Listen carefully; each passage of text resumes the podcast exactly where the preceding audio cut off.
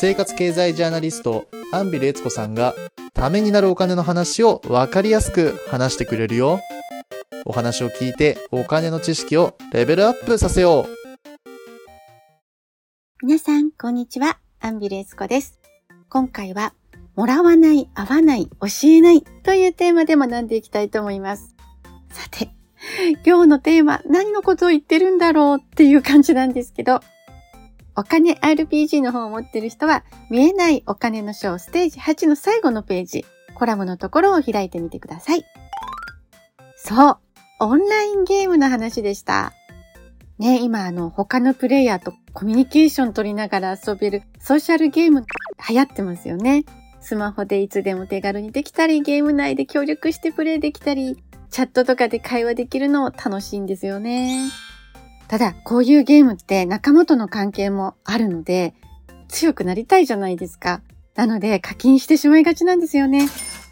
でも、そこはしっかり我慢して、ゲーム会社ごとに決められた年齢に応じた課金の上限設定っていうのがあるので、それをしっかり守ったりとか、使える金額に限りがあるプリペイドカードとかを上手に使うようにして、課金のしすぎにはまず注意することが大切です。それに加えてですね、一緒に戦ってると、なんかこう、すごい仲のいい仲間だと思っちゃって結構油断してしまうんですけど、そこでゲームの ID とかパスワードを教えてしまったりすると、アカウントを乗っ取られたりとか、ポイントやアイテムを奪われたりっていうことも、実はそういう被害も起きてるんですよ。親しい人でも ID とかパスワードを教えてはダメです。そして、他人の ID とかパスワードでログインしてもダメですよ。これはもう、不正アクセス禁止法違反っていうのになりますので、注意してください。そして、アイテムをあげるからとかって言われたとしても、後々やっぱり返してって言われちゃったりとか、あと、アイテムをあげるにはあってほしいみたいなこと言われて誘い出されちゃったりなんていうこともあるので、そもそもゲーム会社がアイテムのやり取り禁止してることがほとんどですので、そういうのはしないようにしましょう。アイテムをあげると言われても、後でトラブルになることがあるから、もらわない。会おうって言われても、たとえいい人だと思っていても、会わない。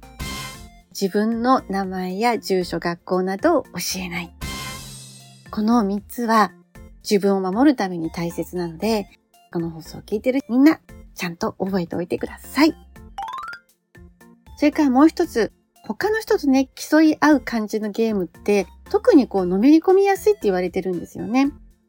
オンラインゲームの中にこそ自分の居場所があるって思い込んじゃったりとか、自分を認めてもらいたいと思うと、のめり込みやすいんです。なので、気をつけましょう。のめり込むと本当にお金のトラブルにも発展しやすいということも言えると思います。特にみんなのように若いと、よりのめり込みやすいと言われているので、お家の人にね、とやかく言われないで、ゲームを楽しむためにも、のめり込みに注意して、長く楽しめるようにしましょう。そのためには、守った方がいいなと思うことが3つあります。1つ、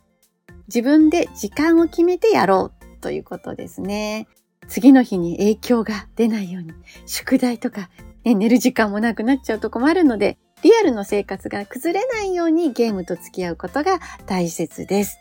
金の使いすぎもね、リアルの生活が壊れる原因になりますので、それもやめましょう。二つ目、外に出てリアルの良さを知って現実のつながりや居場所も持ちましょう。ねみんなが生きてる世界はこのゲームの中じゃなくてリアルな世界で生きているので、そのことも忘れないようにしましょう。三つ目です。ゲーム以外のストレス発散方法も持とう。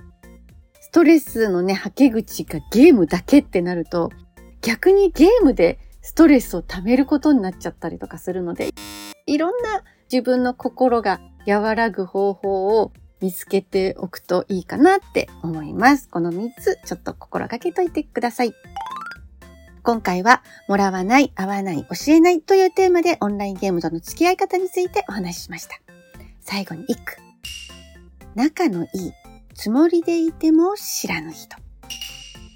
ゲームでいろんな体験を一緒にしてきても知らない人には変わりないんですよね。ゲームの中で会った人っていうのは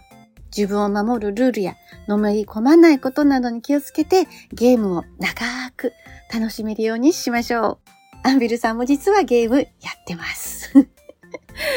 今回のお話が面白かった、ためになったという人はチャンネル登録よろしくお願いいたします。チャンネル登録はアンビルさんの元気のもとです。それでは次回またお会いしましょう。